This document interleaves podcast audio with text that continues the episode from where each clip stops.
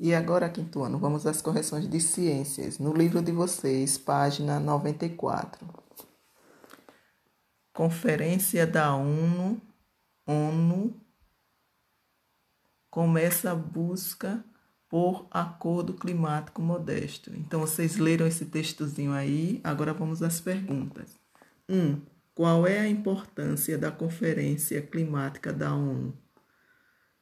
É, resposta: A importância da conferência é levar os representantes dos países reunidos no México a elaborar um pacote de medida, medidas para enfrentar o aquecimento global. 2.